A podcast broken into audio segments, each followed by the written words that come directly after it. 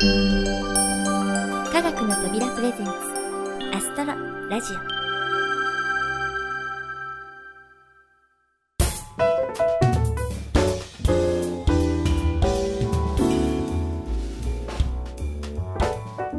皆さん明けましておめでとうございます。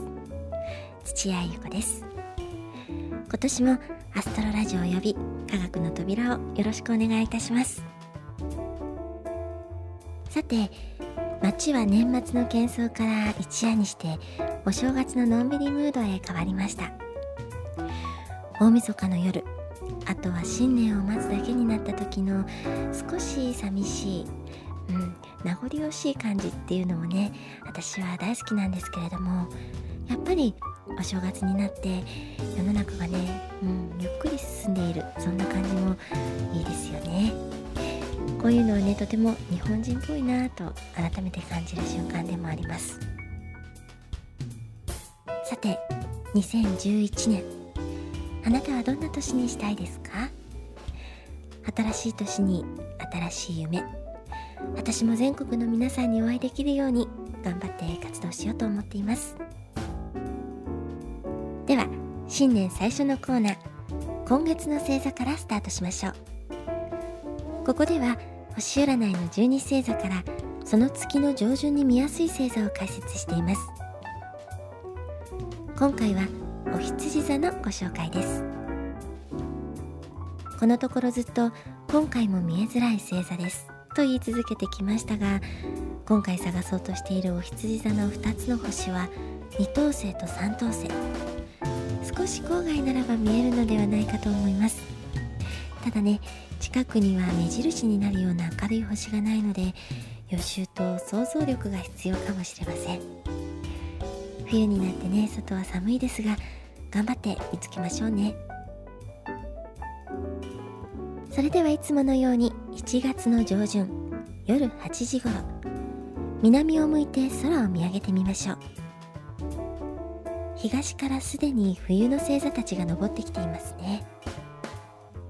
ときわ明るい木星はもうすぐ西に沈もうとしています。今回のお羊座探しはこの木星に最後の一働きをしていただこうと思います。現在の木星の方角はだいたい西南西のあたり。まずは見やすいように木星の方に体を向けましょう。木星を見つけたらそこからまっすぐ。そしてゆっくりと天頂方向に視線を上げていきましょう。まずは視線の右側に前回ご紹介した秋の四辺形を見つけられるでしょうか。西に移動したため全体が傾いて四辺形というよりひし形になっていますね。そしてさらに視線を上げていきます。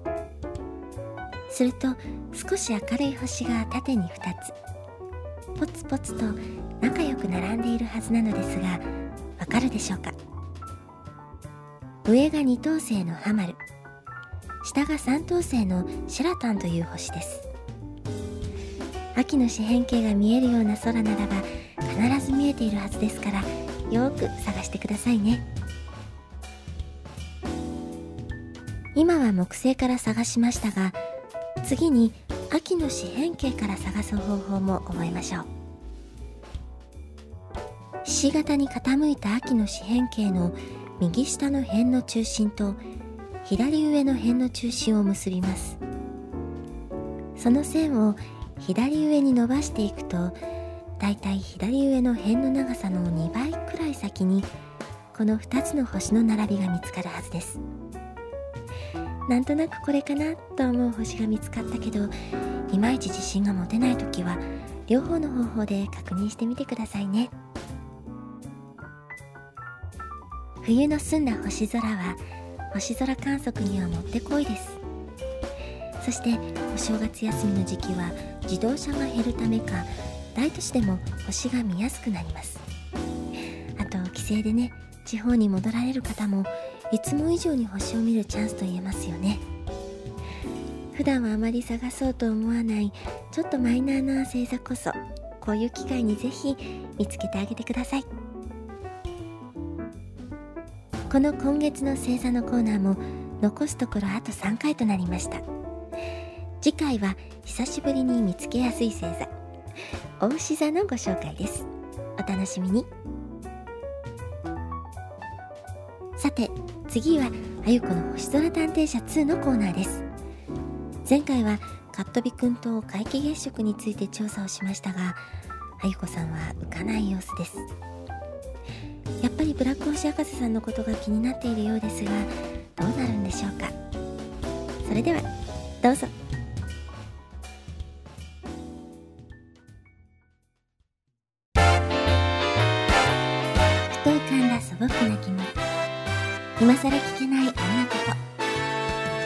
こと星の疑問は何でもお任せ。あゆこの星空探偵社ただいま開店いたします。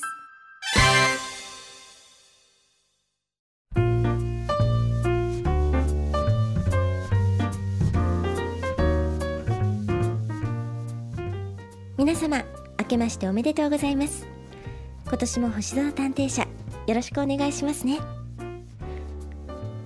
でもお正月というのに最近ちょっとパッとしないんですよね。前回の皆既月食はカットビくんのおかげで予習もバッチリだったけど東京は曇り空で見られなくて残念な気分。おまけにブラック星博士さんのことも調べてみたけどあまり詳しい情報は見つからない。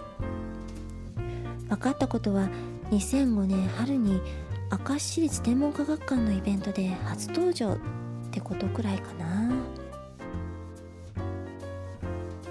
だ気になるのはその時のいでたちが白衣だったらしいってこと。これってサイエンスバーの頃にインタビュアーとして活躍していただいた明石の星博士さんとなんとなくイメージがかぶるのよね。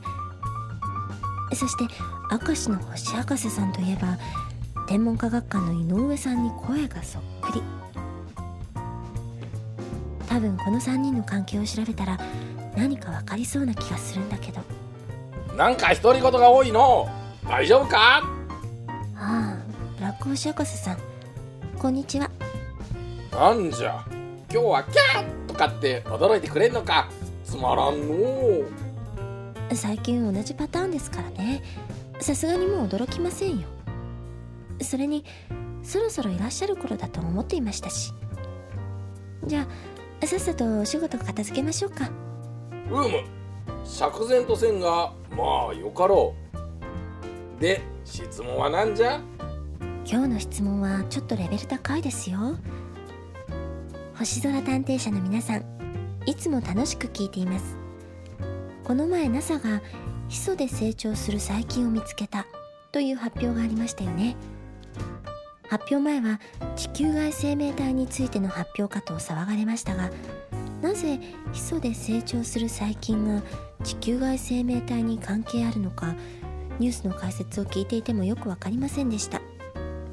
すみませんが簡単に解説していただけないでしょうか。よろしくお願いします。あああああ NASA もな。わしを見つければ話が早いのにな。どんくさいやつらじゃ。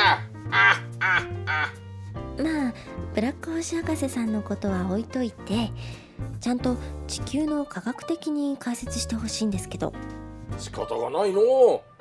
んじゃあひとっ走り行ってくるか。それではブラックネットサーフィンモードに行こうじゃ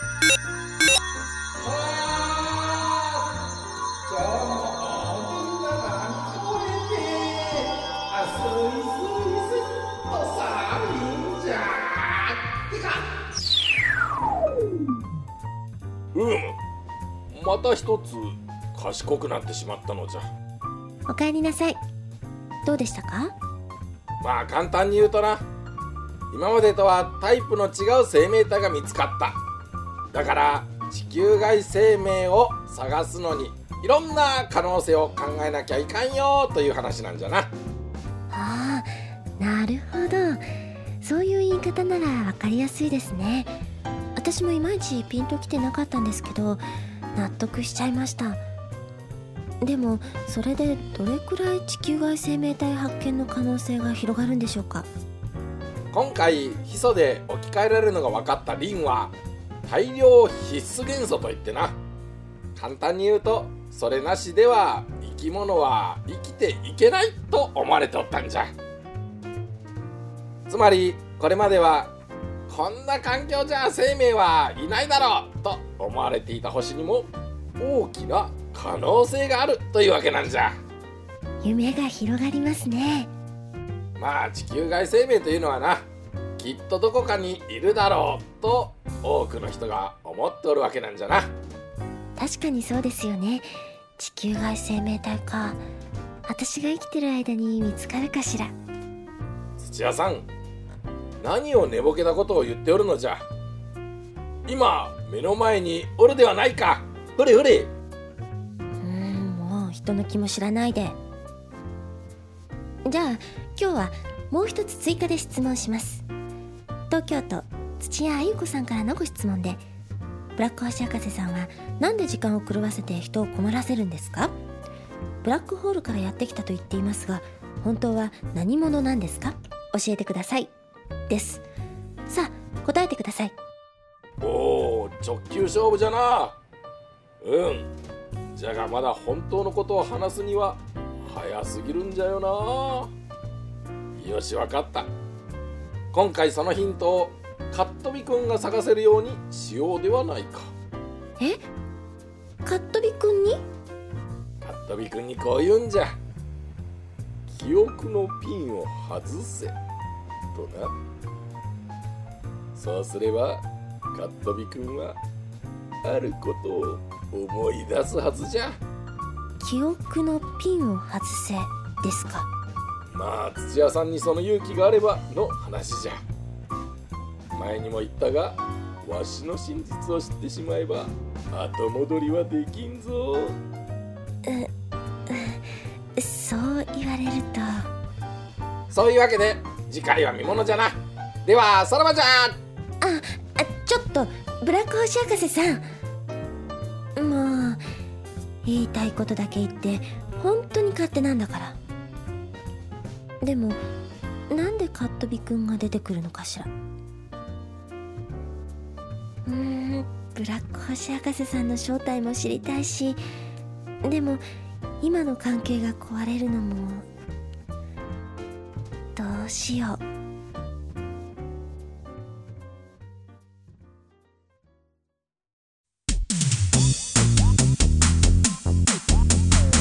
アストロラジオ。